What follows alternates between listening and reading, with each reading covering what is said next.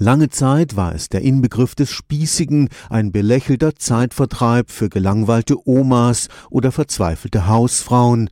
Jetzt ist es zurück, das Stricken feiert sein großes Comeback und auch auf dem Karlsruher Campus gibt es immer mehr Anhänger des gekonnten Umgangs mit Wolle und Nadeln. Strickkurse erfreuen sich auch unter angehenden Ingenieuren und Informatikern steigender Beliebtheit. Zwei rechts, zwei links, eine fallen lassen, möglichst nicht.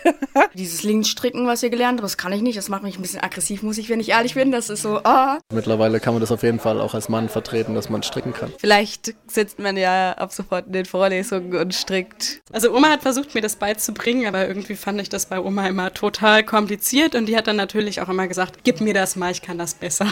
Und letztendlich habe ich es dann von einem Mann gelernt. Julia Kubanek ist wissenschaftliche Mitarbeiterin am Geodätischen Institut des Karlsruher Instituts für Technologie.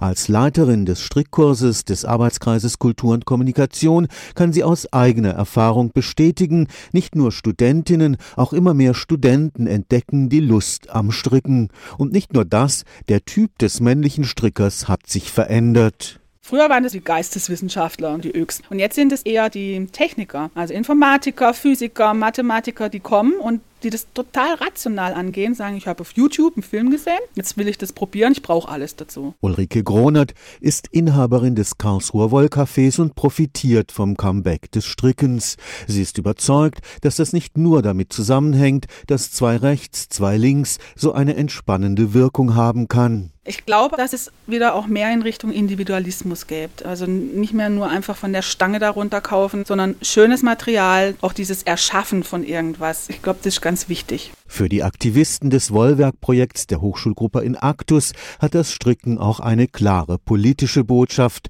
Unter dem Motto Generationen verknüpfen verkaufen Studierende selbstgestricktes von Senioren. Der Erlös geht an den Kinderhospizdienst. Teammitglied Martin erklärt den Hintergrund. Eigentlich ist sich jeder bewusst, wenn er sich bestimmte Kleidung kauft für bestimmte Preise, dass da Leute drunter leiden unter schlechten Arbeitsbedingungen. Da glaube ich einfach, dass die Leute einfach wissen, wenn sie unsere Produkte kaufen, dass das alles in Deutschland Deutschland gefertigt wird. Das ist halt einfach ein bisschen mehr als nur irgendwie eine Mütze, die wieder in Bangladesch von einem Kind gefertigt wurde. Stefan Fuchs, Karlsruher Institut für Technologie.